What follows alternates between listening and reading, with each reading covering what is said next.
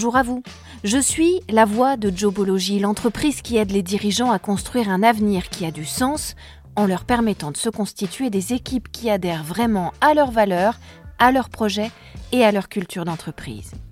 Avec les boss du recrutement, je vous propose à travers différents formats de découvrir une nouvelle vision du recrutement pour qu'enfin entreprises et candidats puissent bâtir ensemble des projets qui ont du sens pour eux et pour la société.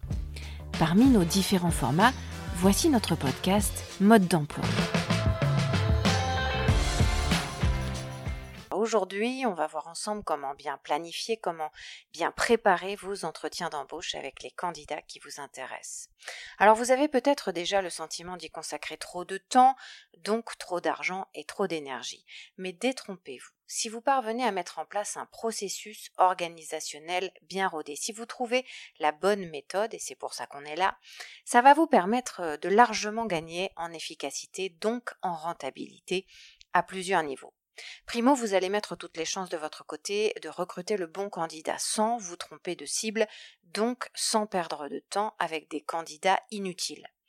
Deuxio, comme vos recrutements seront efficaces, vous allez réduire le taux de rotation, le turnover au sein de vos effectifs. Tertio, vous allez fidéliser même les candidats qui ne feront pas partie de votre sélection finale et vous pourrez donc les rappeler à une autre occasion. Vous allez vous créer un vivier ils auront gardé ces candidats une image positive de votre entreprise et donc une envie normalement intacte de venir travailler avec vous. Ensuite, tout ça va vous permettre d'améliorer et de renforcer votre marque employeur, donc votre attractivité auprès des talents les plus recherchés dans votre secteur. Enfin, vous allez ce faisant vous distinguer de la concurrence et vous aurez encore davantage de chances de faire venir à vous en premier les cibles les plus rares. Donc, vous allez faire monter votre valeur en tant que recruteur sur l'ensemble du marché du travail pour ce qui concerne votre segment. Ça s'appelle un cercle vertueux. Qui dit mieux? Voici donc nos secrets pour bien planifier, bien organiser vos entretiens d'embauche et trouver la bonne méthode. Notre secret numéro un, c'est de se mettre à la place du candidat pour lui annoncer l'entretien. Rassurer le candidat, c'est essentiel. C'est une bonne idée directrice d'avoir toujours ça en tête pour planifier et organiser un entretien d'embauche. En vous mettant à la place du candidat, vous allez faire preuve d'empathie lorsque vous devrez lui expliquer, le plus souvent ça se passe au téléphone, la manière dont se passera le rendez-vous entre vous et lui pour finaliser son processus de recrutement. Je vous renvoie à ce sujet à notre épisode numéro 15 organiser un entretien d'embauche l'importance du premier contact avec le candidat. À ce moment-là, donc, le plus simple et le plus efficace, c'est de s'imaginer candidat soi-même lorsqu'on est recruteur pour être au plus près de la réalité et donc pour coller au mieux aux attentes du candidat tout en étant proche de ses préoccupations. Par exemple, Essayez de vous remémorer dans quel état psychologique, nerveux, physique vous étiez vous-même lorsque vous étiez jeune candidat à un entretien d'embauche. Rappelez-vous, c'est beaucoup de stress, c'est beaucoup de tension, de pression, c'est beaucoup d'incertitude aussi. Et votre objectif premier, quand vous allez organiser vos sessions d'entretien, ce sera donc de tout faire pour rassurer le candidat aussi bien sur le fond que sur la forme. Par exemple, prévoyez que ces sessions, elles se passent dans un endroit calme, pas au milieu du bruit et de l'agitation des bureaux, plutôt à l'écart, de manière à favoriser la concentration du candidat, mais aussi la vôtre, et donc à faire baisser l'influx nerveux et la crainte d'être observé, donc jugé par de potentiels futurs collègues. Surtout, Dites-le lui quand vous l'aurez au téléphone, comme ça vous allez le rassurer sur ce sujet, il va pouvoir évacuer toutes les angoisses liées à ce thème précis avant de vous rencontrer. Ça, c'est pour la forme, pour l'environnement de votre entretien d'embauche. Sur le fond, on applique le même procédé. Dès le coup de fil pour lui annoncer sa convocation à un entretien d'embauche, vous allez essayer de mettre le candidat en confiance. Alors ne soyez pas excessivement formel, parce que ça met mal à l'aise, mais ne soyez pas non plus excessivement jovial ou familier pour les mêmes raisons. Trouvez donc le ton juste et le bon positionnement social en tenant votre rang de recruteur et de décideur, mais en rassurant le candidat sur votre capacité à être humain et compréhensif. Notre secret numéro 2, c'est de savoir préparer et conduire un entretien en face à face ou à distance, en visio donc, en étant au clair avec soi-même avant toute autre chose. Pour préparer l'entretien d'un candidat à une offre d'emploi, posez-vous d'abord et avant tout les bonnes questions. Quels points sont fondamentaux à vos yeux pour décrocher le poste? Réfléchissez-y en essayant d'être le plus impartial possible et surtout en vous détachant au maximum de vos a priori négatifs ou positifs sur les candidats que vous avez déjà présélectionnés. Essayez d'être impartial parce que sinon vous risquez d'orienter votre réflexion de manière à avantager ceux qui vous ont le plus favorablement impressionné juste sur la base d'un simple CV d'une lettre de motivation ou d'un coup de téléphone, et ça, ce serait vraiment dommage. Faites finalement, c'est ce que je vous conseille en tout cas selon la bonne vieille méthode des colonnes, plus et moins, de manière à établir très précisément ce que vous voulez et ce que vous ne voulez pas en ce qui concerne le collaborateur que vous essayez de recruter. Ainsi, Questionnez-vous sur les traits de caractère qui vous semblent absolument indispensables chez la future recrue ou au contraire sur les traits de caractère qui vous semblent rédhibitoires. Faites la même chose pour les compétences, pour les prétentions salariales, mais pas que, envisagez aussi les différentes réclamations possibles pour ce qui concerne la flexibilité, la disponibilité, la mobilité, etc. Ensuite, servez-vous de cette base de travail pour établir une liste de questions qui vont être destinées à l'entretien d'embauche. Là encore, ne soyez pas forcément hyper formel parce que ça pourrait être mal perçu par un candidat qui cherchera une entreprise accueillante et différente des autres pour s'y épanouir professionnellement. N'oubliez pas que les générations de candidats d'aujourd'hui disent selon toutes les enquêtes d'opinion menées auprès d'eux, qu'ils veulent privilégier leur confort de vie et leur équilibre vie privée-vie professionnelle par rapport à d'autres critères comme le prestige de l'employeur ou le niveau de rémunération. Et c'est aussi valable pour l'entretien d'embauche, ça l'est même encore davantage parce que c'est à ce moment-là que vous allez impulser une dynamique positive, une idée favorable, une image agréable de recruteur qui fait envie. C'est votre va-tout, c'est le moment de jouer vos cartes, en n'oubliant pas que quelle que soit l'issue, le candidat que vous voyez en entretien va ensuite parler de vous autour de lui, il va faire part de son retour d'expérience dans son milieu professionnel, qui est aussi le vôtre, ne l'oubliez jamais. Alors autant que l'appréciation soit bonne et qu'elle vous serve, d'une manière ou d'une autre, à court, à moyen ou même à long terme. Il ne faut jamais insulter l'avenir, et tel candidat d'aujourd'hui sera peut-être un grand décideur de demain dans votre domaine, ou en tout cas un candidat que vous convoiterez absolument. Notre secret numéro 3, c'est d'être original pour se démarquer dans ses questions et dans son approche. Pour préparer votre liste de questions destinées à un entretien d'embauche, ne vous privez pas de suivre une démarche originale qui va vous faire sortir du lot. Par exemple, si vous avez lu dans le CV de votre candidat qu'il est un fou de série, eh bien vous pouvez lui demander quel personnage de série il serait et pourquoi. Alors évidemment, pour ne pas perdre le fil, pour garder le contrôle, il faut établir peut-être une liste de cinq séries euh, incontournables et que vous-même avez vues aussi. Ainsi, vous comprendrez immédiatement les références ou les allusions du candidat à l'une ou l'autre de ces séries. Autre exemple, si vous me laissiez en tête à tête avec votre meilleur ami, votre ami d'enfance, votre frère, votre sœur, votre mère, votre père, quel portrait me ferait-il de vous? Ça, c'est une question que vous pouvez poser à votre candidat.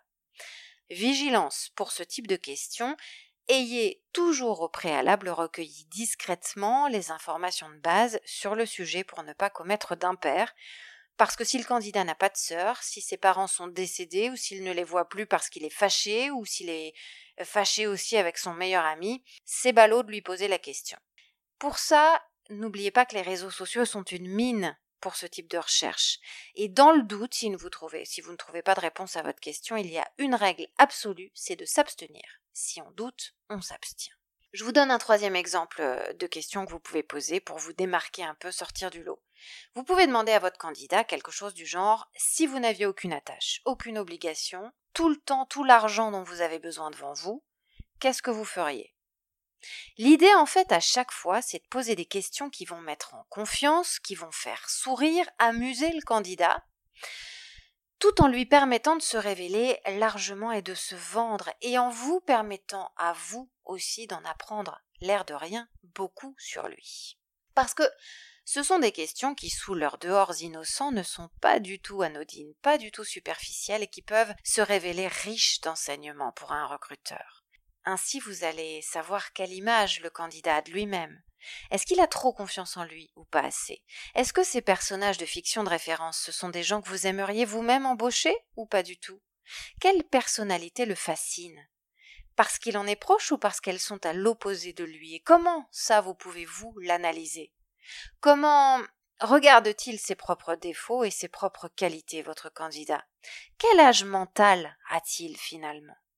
Vous pouvez aussi apprendre avec ce genre de questions s'il est capable de mettre des mots sur ses envies, sur ses rêves, sur ses choix, savoir s'il est très, peut-être trop ou pas suffisamment attentif au regard d'autrui, savoir si c'est une dépendance pour lui ou un handicap, ou au contraire si le fait qu'il s'en fiche c'est révélateur d'une forme d'arrogance, de dédain, peut-être d'un manque de sociabilité, d'esprit d'équipe.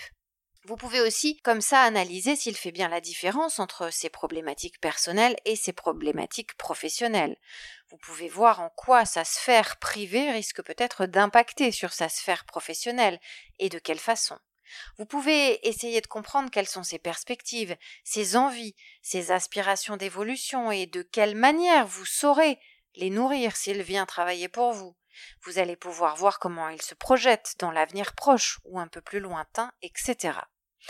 Ce que j'essaie de vous dire, c'est qu'en préparant bien en amont cet éventail de questions, vous allez pouvoir analyser de quel type de professionnel vous avez besoin pour vous appuyer aussi pendant les entretiens d'embauche.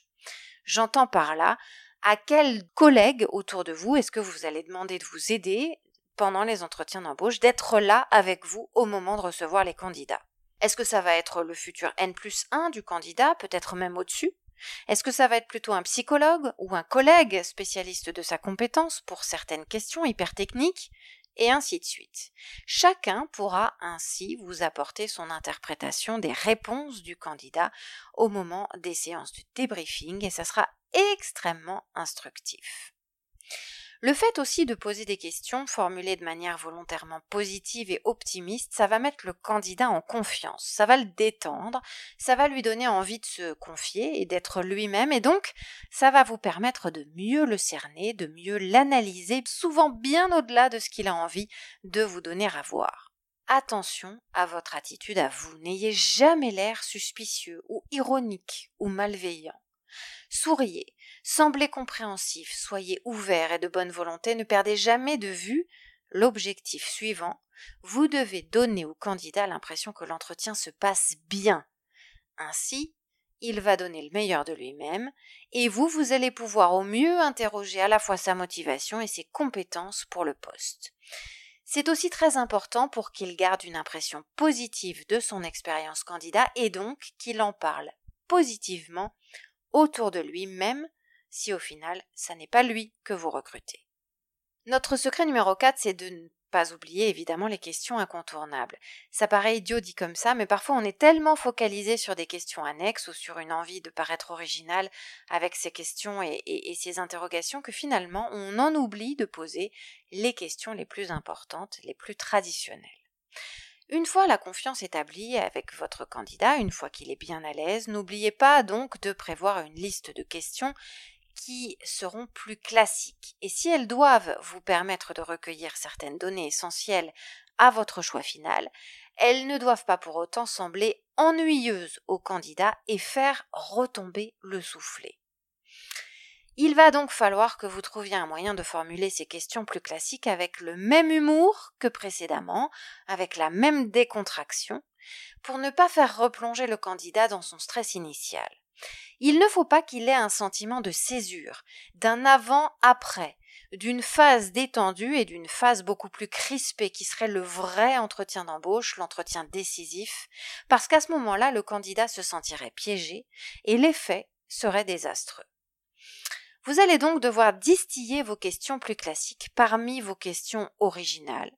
ou en tout cas trouver un moyen de les amener en douceur, sans trop de contraste avec les précédentes. Je vous donne un exemple. Comment votre candidat s'est-il intéressé à votre entreprise? Ça peut devenir vous auriez pu postuler dans bien d'autres endroits palpitants, alors pourquoi nous?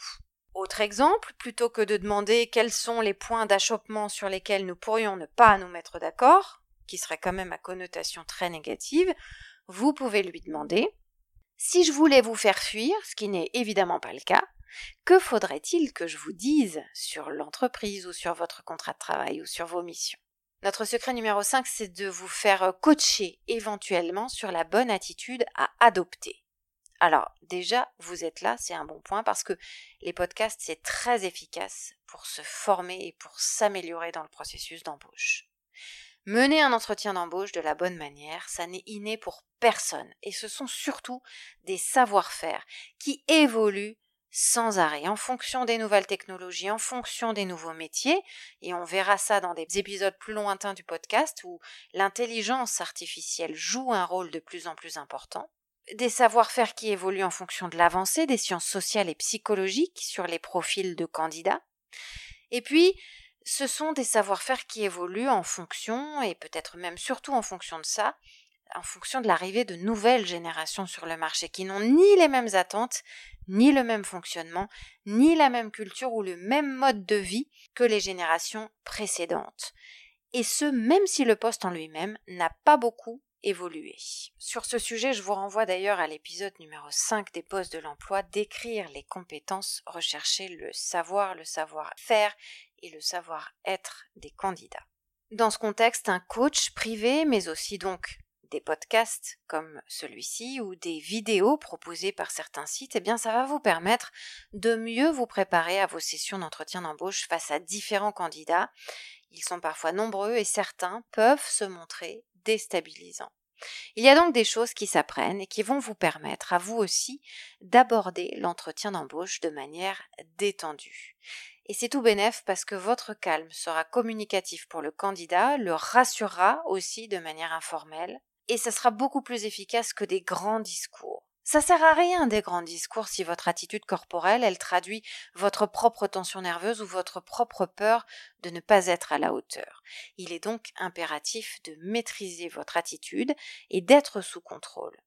Vous devez sembler serein de la première à la dernière minute, souriant, disponible, concentré à 100% sur ce moment et pas à moitié préoccupé par des coups de fil ou des mails. Alors pitié, bannissez le téléphone portable pendant un entretien d'embauche ou les notifications de votre ordinateur. Vous devez vous montrer empathique mais crédible quant à votre autorité et votre légitimité de décideur et de recruteur. Vous devez savoir être complice parfois, sensible aux références communes comme aux particularités de votre interlocuteur, bienveillant, attentif aussi à créer du lien sans en faire trop. Et tout ça, ça s'apprend. Soyez aussi très vigilant quand vous préparez votre entretien avec les candidats pour ne rien laisser passer dans vos questions qui pourraient sembler discriminatoires. Attention, c'est hyper bouillant sur plein de terrains minés en ce moment, particulièrement sur les questions d'équilibre vie privée, vie professionnelle, sur les questions de parcours du candidat, sur les questions d'expérience professionnelle. Veillez à ce que rien ne puisse laisser entendre que vous le jugez sur ses origines, sur son sexe, sur ses orientations sexuelles, sur un éventuel handicap, sur une situation familiale particulière, je pense à la monoparentalité, à une grossesse en cours, à un divorce en cours, etc. Ce serait catastrophique pour votre image et pour votre marque employeur et surtout, ce serait passible de poursuite en justice pour discrimination à l'embauche. Notre secret numéro 5, c'est de préparer aussi la décision finale. Alors, évidemment, vous ne saurez pas à l'avance ce qu'il va ressortir de l'entretien d'embauche, c'est le principe d'un entretien d'embauche. Il n'est pas question ici de venir avec des idées préconçues sur le candidat, il est question en fait de vous préparer plusieurs scénarios types pour pouvoir anticiper la plupart des situations. Entraînez-vous, là aussi, pourquoi pas, avec un coach, avec des podcasts comme celui-ci, avec des tutos, pour avoir à chaque possibilité d'issue à l'entretien d'embauche la bonne attitude et le bon discours, un discours cohérent parce qu'il aura été bien préparé en amont. Je m'explique concrètement.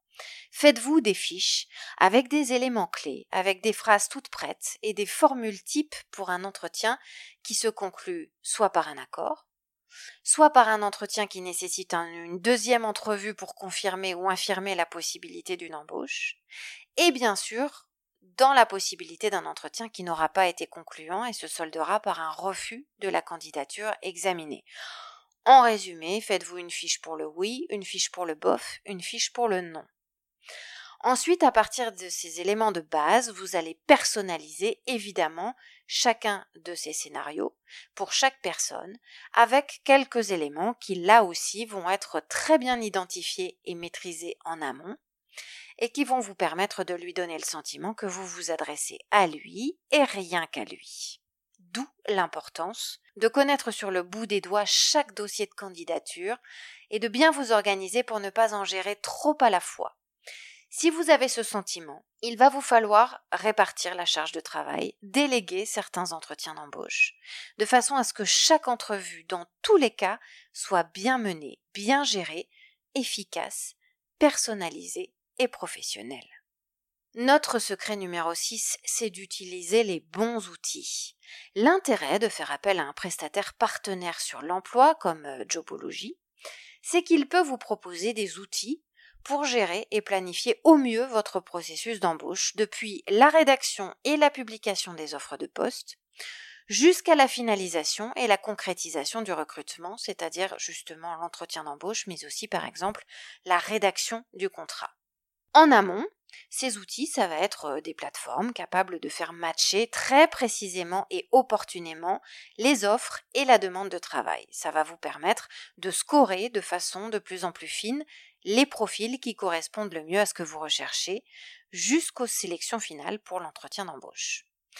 Ces outils en amont, ils vont aussi vous permettre, par exemple par le biais de documents partagés, d'agendas en ligne, de planificateurs, d'organiser facilement et efficacement vos réunions, tout en facilitant aussi la communication entre les différents managers ou décideurs qui vont composer le jury final de vos entretiens d'embauche. Ça va vous aider à partager les infos, à envoyer des pièces du dossier, des fiches préparatoires, à recueillir les appréciations de chacun, etc.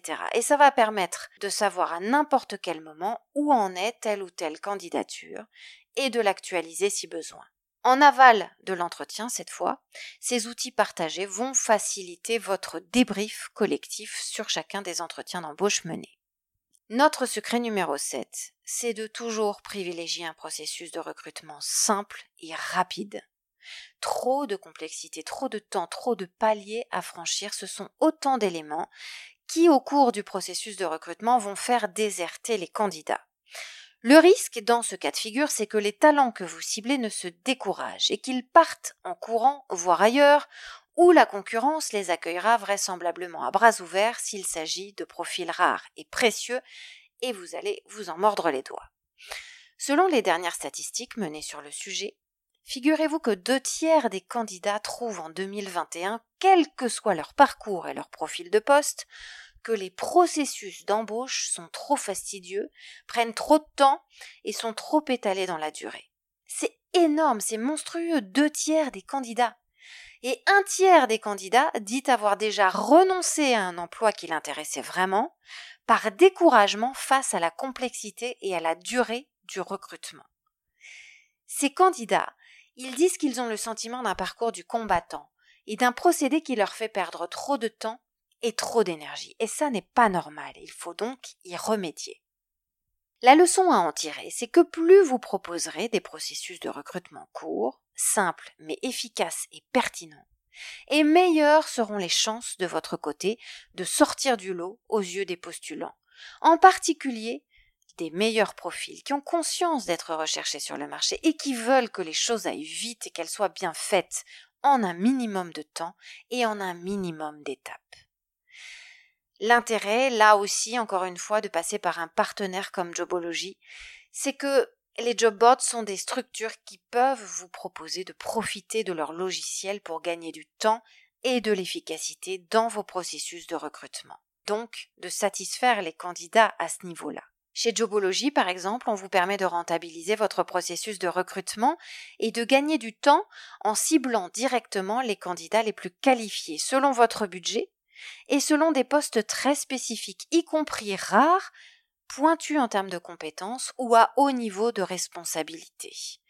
Nous avons ainsi chez Jobology des sous-sites spécialisés qui vont vous permettre d'aller directement chercher vos candidats dans des secteurs d'activité très précis, comme la santé, l'environnement, le transport, la logistique, le BTP, la pêche, la distribution, etc.